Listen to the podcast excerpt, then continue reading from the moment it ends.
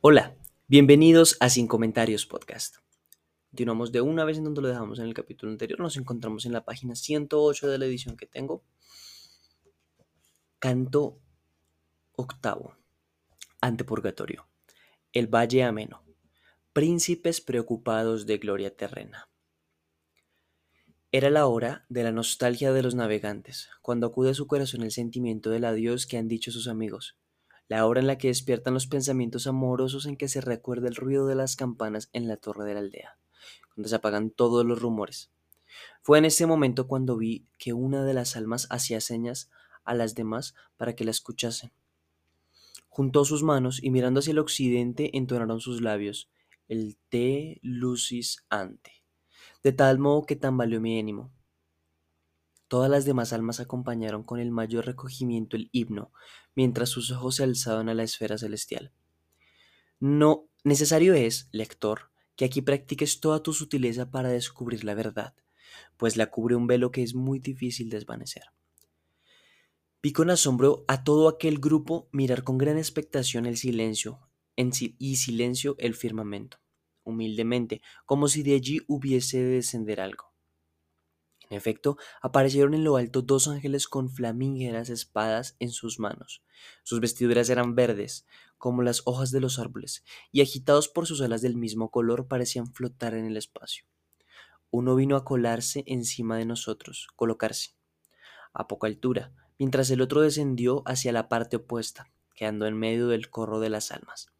Tiene un rostro deslumbrante, no se le podía mirar, pues la fuerte impresión desvanecía los sentidos Distinguíase perfectamente la luz de su cabellera de oro.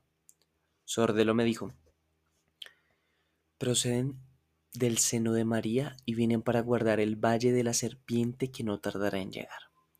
Estas palabras me dieron miedo y me arrimé a la espada de mi maestro, espalda de mi maestro. Sordelo prosiguió, vamos ahora a unirnos con estas ilustres sombras, seguramente les gustará veros.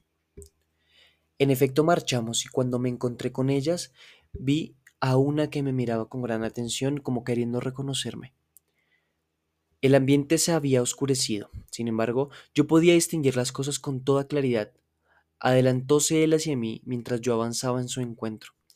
Oh insigne juez, exclamé. Oh Nino. Entre paréntesis, jefe del partido Guelfo, de la familia de los Visconti de Pisa. Cuánto placer me causa el no haberte visto entre los réprobos. Después del más afectuoso saludo me preguntó, ¿hace mucho que has venido a la montaña surcando las aguas desde lugares tan remotos? Vine esta mañana, recorrí las tristes mansiones, respondí, y no he perdido aún la primera vida, sino que es ahora cuando me preparo para la otra. Al oír esto, Sordelo y él retrocedieron llenos de asombro. Uno se volvió hacia Virgilio y el otro hacia una de las almas que allí cerca se sentaba y gritó Ven, Conrado, contempla lo que Dios dispone en su divina gracia. Luego se volvió hacia mí y prosiguió. Por la singular gratitud que debes a aquel que oculta de tal modo su primitivo origen, cuando estés más allá de las anchurosas aguas, di a mi hija Juana que pida por mí, allí donde se escuchan los ruegos de los inocentes. Su madre ha dejado ya las blancas tocas, que algún día la desgraciada echará de menos, y seguramente ya no me ama. Así se ve lo que dura en una mujer el fuego del amor si éste no se alimenta con la presencia o el trato íntimo. La víbora que ostenta en sus armas el milanés no le proporcionará tan hermosa sepultura como se le hubiera dado el gallo de la gallura. En todo su aspecto veíase el que hablaba la rectitud y la mesura de su corazón. Mientras tanto dirigía yo mis ojos a aquella zona del cielo, donde el curso de las estrellas es más lento, como los puntos de rueda más próximos al eje, Miguel me preguntó, ¿qué miras, hijo mío, allá arriba? Y yo le contesté, aquellas tres antorchas en cuya luz arde hacia ese lado todo el polo. Por ese lado, repuso él, han descendido las cuatro brillantes estrellas que viste esta mañana, y éstas han subido donde aquellas estaban.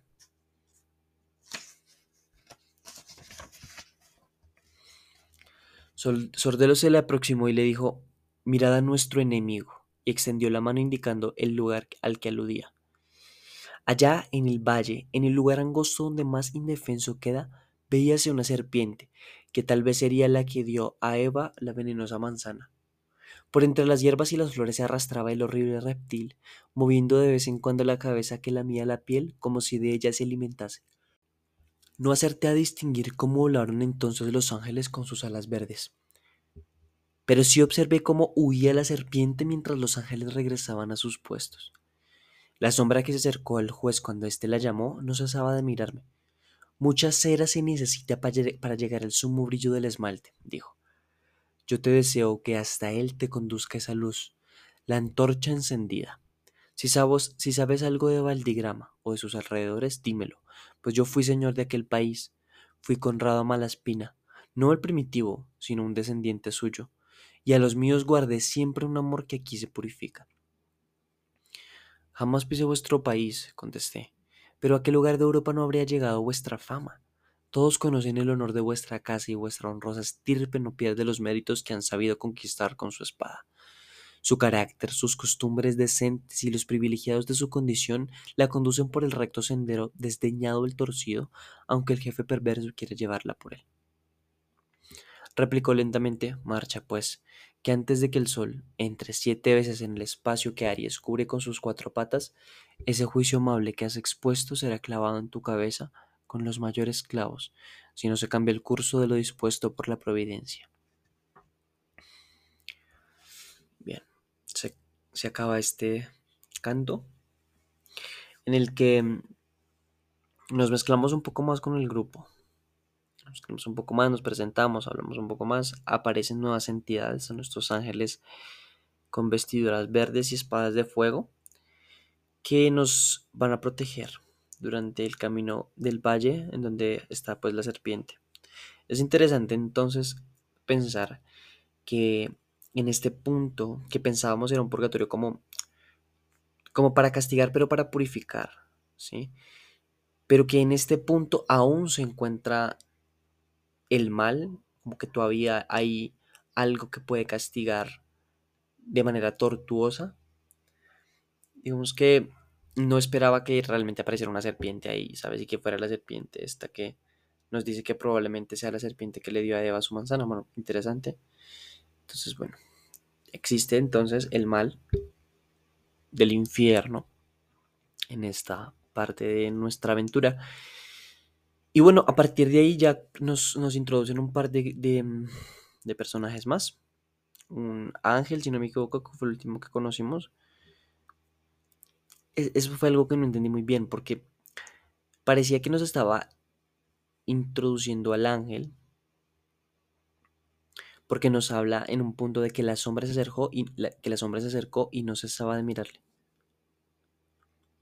De mirarme. Entonces, em, supongo que estos ángeles como tal también pueden ser personas Tampoco comprendo si son ángeles, pensaba que fueran ángeles que descendían del seno de María, pero si son personas normales, ¿cómo van a descender del seno de María? O tal vez sea que son descendientes de María, no lo sé, estoy especulando mucho, son solamente mis pensamientos, sin embargo trato de aclararlo y tal vez sembrar una semilla de curiosidad. O tal vez si ustedes tienen más clara la, más clara la idea o lo que sucedió, bueno, me lo pueden comentar, por supuesto. Por el momento vamos a pasar al canto noveno. Seguimos en el antepurgatorio. Es antepurgatorio, ¿cuántos que nos vamos a...? A ver, ya casi. ¿Cuántos aros son? Aro primero, canto onceavo. O sea, nos queda este y otro canto y ya ingresamos al purgatorio. Entonces, bueno. Canto noveno, antepurgatorio. La noche del valle. Puerta del purgatorio, ángel guardián. La concubina del viejo Titón, entre paréntesis, la Aurora, alporeaba ya por el oriente, dejando los brazos de su ilustre amante cuando yo, débil como Adán, vencido del sueño, me tumbé en la hierba sobre la que estábamos sentados Virgilio, Sordelo, Nino, Conrado y yo. La aurora luciendo en su frente la rica pedrería dibujando, la figura del frío animal que con su cola hiere a los hombres, la golondrina lanzaba sus tristes endechas, en memoria tal vez de sus primeras penas, y estaba nuestro espíritu más libre de los lazos de la carne, cuando parecióme ver entre sueños un águila enorme con plumas de oro, y sus alas abiertas preparándose al descenso. Creía hallarme allí donde Ganímedes abandonó a los suyos, siendo arrebatado de la celestial asamblea. Pensé que tal vez el águila solo cazase aquí y no levantaría presa alguna en ninguna otra parte. De pronto me pareció que bajaba hacia mí, terrible como un rayo, y fue tal la sensación que tuve del fuego que me desperté pálido, como el hombre a quien hiela el espanto. Así estaba yo, a mi lado únicamente se hallaba mi protector. Más de dos horas hacía que alumbraba el sol, y mi rostro estaba vuelto hacia el mar. Mi señor me dijo, no tengas miedo, da rienda suelta a tu vigor, pues has llegado ya al purgatorio. Desde aquí vemos la muralla que le cerca y el sitio donde en esta hay una brecha. Tu alma estaba dormida todavía dentro del cuerpo. Sobre las flores quedaron en el suelo cuando llegó una dama y me dijo, yo soy Lucía, entre paréntesis, la divina gracia. ¿Ok? Déjame coger a ese que duerme y le haré recorrer más rápidamente su camino. Sordelo se quedó con las otras nobles sombras. La dama te agarró al amanecer, marchó hacia arriba y yo seguí su estela. Te dejo aquí, mientras me designaba con la mirada de sus bellos ojos aquella brecha que se abre en la muralla. Ella se fue al mismo tiempo que tú despertaste. Como hombre que ve sus dudas convertidas en seguridad y certeza quedé un momento, y noté que mi miedo se transformaba en fortaleza. Quedé tan tranquilo que mi guía empezó a subir sin mirarme por la calzada, y así seguimos hacia lo alto. Llegamos a la brecha donde había una puerta a la que se subía por tres escalones de diferentes colores. En el escalón superior había un portero de tan luminoso rostro que deslumbró mi vista. Tenía en las manos una espada desnuda cuyos reflejos hacían inútil que yo quisiese fijar mi mirada en ellas. No avancéis, dijo. ¿Cuál es vuestro propósito? Cuidad que vuestra llegada no sea funesta. Mi maestro respondió, una dama del cielo nos ha dicho hace poco, aquella es la puerta, id allí. Entonces, replicó el portero con voz amable, ella guía venturosamente vuestros pasos. Subid las gradas, llegad pues. Así lo hicimos. El primer escalón era de mármol blanco, el segundo oscuro de piedra calcinada y áspera. El tercero parecía un pórfido tan rojo como la sangre. Sobre este se hallaba el ángel de Dios. Así lo hicimos. El primer escalón era de mármol blanco, el segundo oscuro, de piedra calcinada y áspera. El tercero parecía un pórfido tan rojo como la sangre. Sobre este se hallaba el ángel de Dios, el cual relucía tanto que parecía de diamantes. Mi guía me condujo por los tres escalones. Pide humildemente, exclamó, que te abran. Así lo hice, pidiendo por misericordia que abriesen. Me postré con gran devoción ante los pies divinos del portero, quien con su espada me trazó siete veces en la frente la letra P. entre paréntesis, los siete pecados capitales. Cuando estés dentro, procura lavar estas manchas, me aconsejó. Inmediatamente sacó de debajo de sus vestiduras dos llaves, una de oro y otra de plata, y primero con la blanca y luego con la amarilla hizo lo que yo deseaba. Después empujó la puerta hacia el sagrado recinto diciendo Entrad, pero tener cuidado de no mirar atrás, pues quien lo hace vuelve a salir. Giró la puerta sobre sus goznes, que son de metal macizo y sonoro. Si bien no produjo tanto ruido como la roca tarpeya cuando vacía, después de ser arrojado de ella el buen metelo. Lo primero que vi fueron unas voces que cantaban al son de dulces acordes. Te deum laudamus. Aquello me produjo la misma impresión que la que suele recibirse al oír las voces que acompañan los sonidos del órgano, que unas veces dejan entender la palabra y otras no. Aquí acabamos este canto sucedieron bastantes cosas. Creo que aquí Dante ya como que dijo, sabes que apresionamos un poco. Eh, apareció una dama que nos eh, dio un atajo, nos permitió llegar de una vez a la puerta. Entonces nos dio un atajo. Y entonces en esta puerta nos encontramos con dos, con dos guardias. Bueno, primero un guardia que brillaba, o sea, todo, todo aquí en este sitio brilla. Entonces, este no me imagino cómo será en el cielo. Entonces este guardia pues nos preguntó que cómo habíamos llegado hasta acá. La, el guía le mencionó pues que nos había traído una señora y el señor dijo, ah bueno, sigan.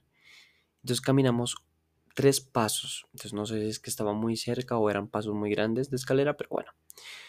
Eh, llegamos, solicitamos que nos abrieran la puerta y el ángel que se encontraba en la puerta, de hecho nos confirmó algo que, que ahorita estoy pensando que no sé si antes eh, entendiendo que eran siete los aros del, purgatorio, eh, nosotros habíamos inferido que eran los pecados capitales o ya habíamos confirmado que lo eran. Entonces no lo recuerdo bien si lo inferimos o ya lo habíamos detectado. Sin embargo, aquí este ángel nos dice que nos tatúa siete veces la letra P de los pecados capitales. ¿Qué, significan los siete pecados capitales? Entonces, bueno, aquí ya confirmamos que los pecados que llevan a las personas al infierno son los pecados, pues, como los que se encuentran en la Biblia, ¿no? Los, los pecados contra otros, los pecados en contra de Dios, blasfemia, mentiras em, y esas cosas, ¿no? Y luego aquí nos encontramos los siete pecados capitales, como la lujuria, el ocio, etc. Entonces, bueno, ya más o menos vamos aclarando esta idea. Interesante.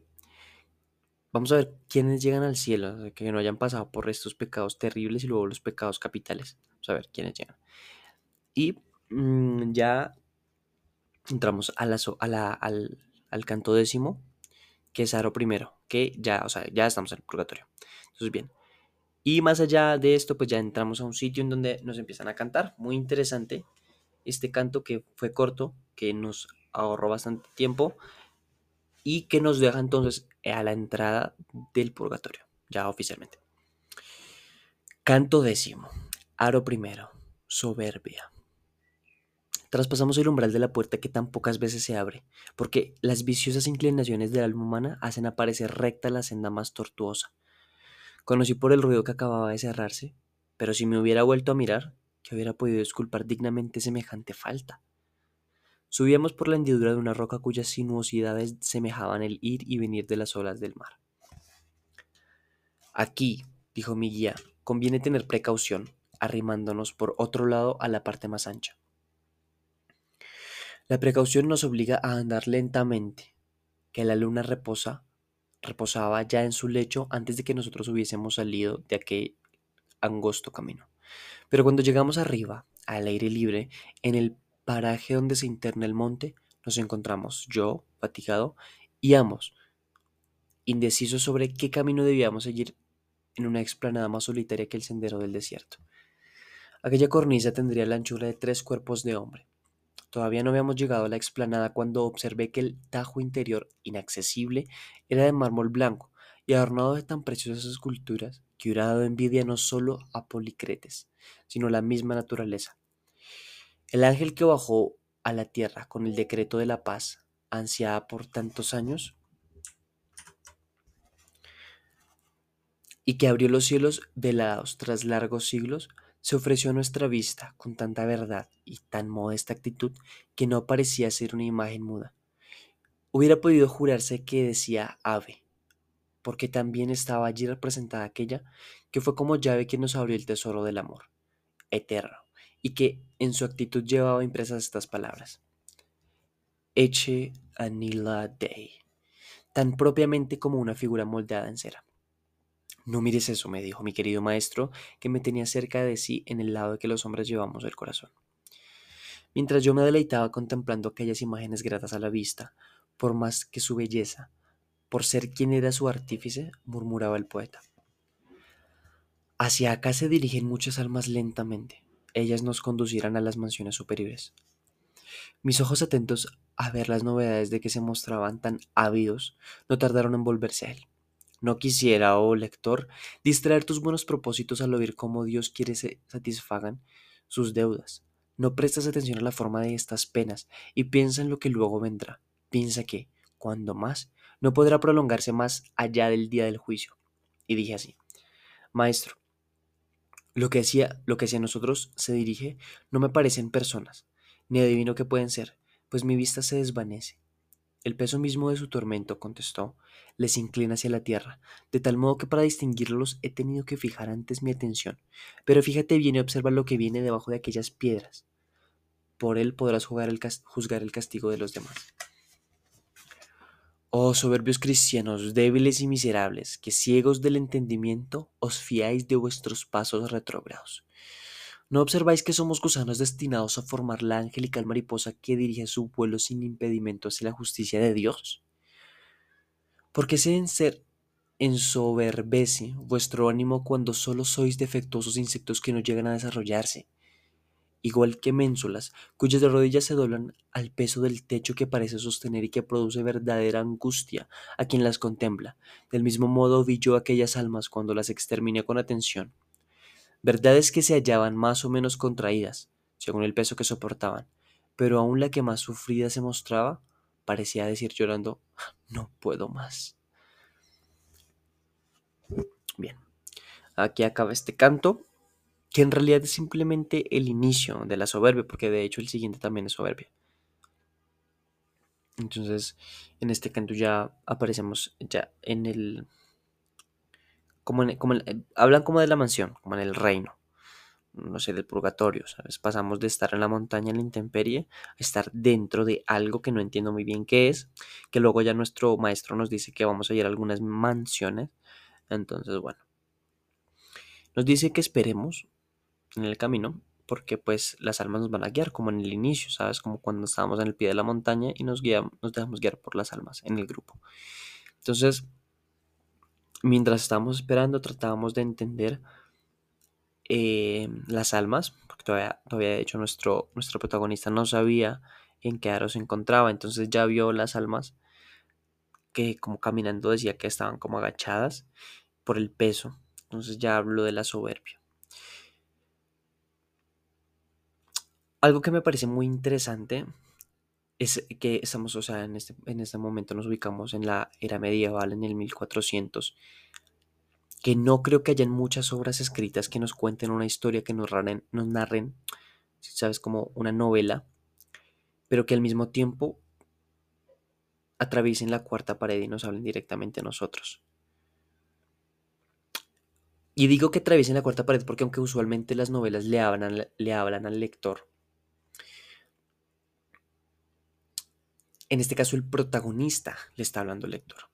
Entonces yo creo que debió ser, debió ser muy, muy interesante para, para la época. Algo así, no sé en realidad, no estoy muy al tanto de, las lecturas de esta época. No sé si ya habían así o, o Dante es pionero, pero bueno, creo que es muy interesante. Y pasamos directamente al canto onceavo, que creo que será el último de este episodio. Canto onceavo. Aro primero soberbia. Oh Padre nuestro que estás en los cielos, no circunscrito a ellos por el mayor amor que siente hacia los primeros efectos. Alabado sea tu nombre y tu poder por las criaturas, como es justo que se rindan gracias a tu sabiduría. Vénganos la paz de tu reino, que si ella no nos alcanza, pese a toda nuestra inteligencia, no podríamos llegar a ella. Como los ángeles te sacrifican su voluntad, cantando Hosana, deben sacrificar también la suya los hombres. Danos hoy el pan de cada día, sin el cual se queda atrás en este áspero desierto aquel que más se afana por avanzar. Y así como nosotros perdonamos a todos el mal que hemos sufrido, perdónanos tú, benigno, sin mirar a nuestros méritos.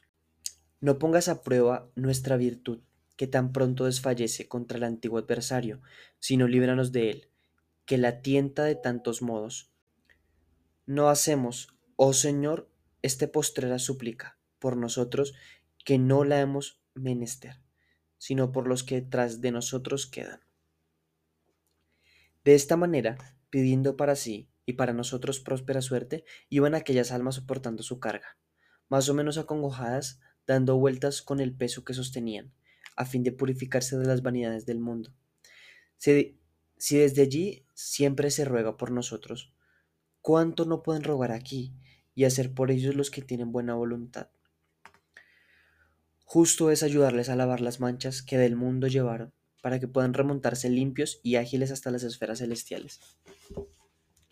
Ah, que la justicia y la piedad os libren de vuestro peso, de modo que, pudiendo desplegar vuestras alas, os encumbréis vuestro, según vuestro anhelo. Señalad, señaladnos por dónde se va más pronto la escala, y decidnos caso de haber más de un camino, ¿cuál es el más fácil? Pues este que me acompaña, como está formado con la carne de Adán, se fatigará mucho con la subida a pesar de su buen deseo. La contestación a estas palabras, no sé quién la dio, pero oímos decir, venid con nosotros para seguir a mano derecha y llegaremos a paso por donde puede subir una persona viva. Y si no lo impidiera esta peña que me abruma y me humilla mi altiva frente, miraría a este que vive aún y que no se nombra, para rogarle que se apiade de este castigo que estoy padeciendo. Yo fui latino e hijo de un gran toscano. Mi padre fue Guillermo Aldobrandeschi. No sé si habréis oído su nombre alguna vez. Mi antigua nobleza y los hechos gloriosos de mis antepasados me hicieron tan arrogante que desdeñando el común origen tuve tanto desprecio a los demás hombres que fue la causa de mi muerte, como lo recuerdan en Siena y en Campagnático, hasta los niños. Yo soy Humberto, y no es a mí solo a quien ha perjudicado el orgullo, sino a todos mis parientes, a quienes les hizo acabar miserablemente. Por este pecado me veo soportando aquí este peso, hasta que satisfaga a Dios. Ya no lo hice en vida, debo hacerlo después de muerto.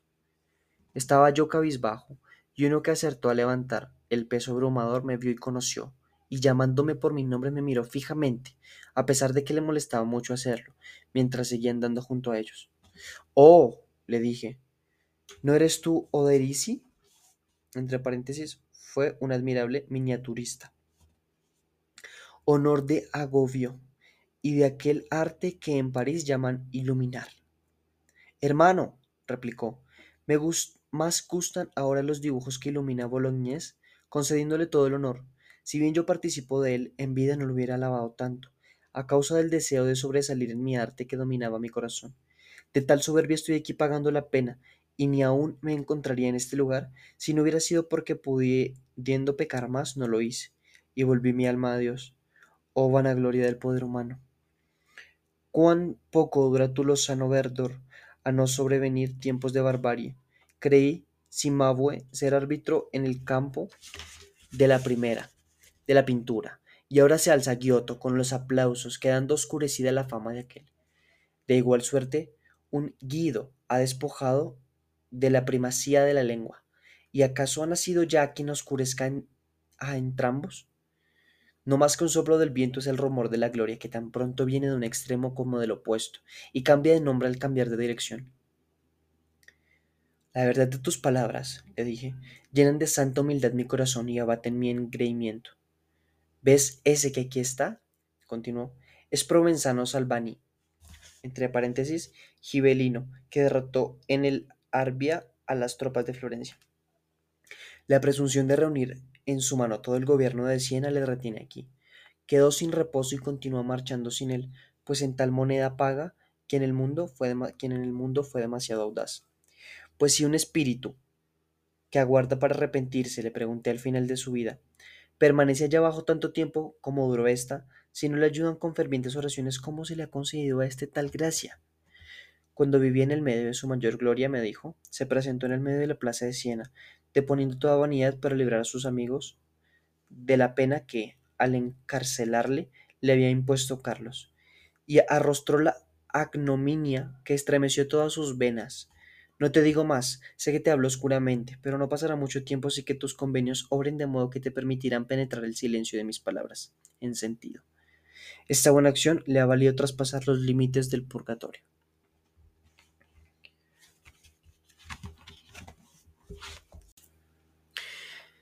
Bien, ya en este caso. Ah, no me di cuenta, esperen, miren, verificamos. No, bueno, vamos todavía en mitad de soberbia. Todavía nos queda el siguiente canto. Ya creería yo que este es el último, efectivamente. Entonces el siguiente, que es el tercer, la tercera vez que hablamos de soberbia, ya es el, ya es el último. Entonces, bueno, nos, ya en este momento, y que es algo que me parece más enriquecedor, que es de lo que más resalta la obra, em, es pues el, la cantidad de personajes, ¿sí?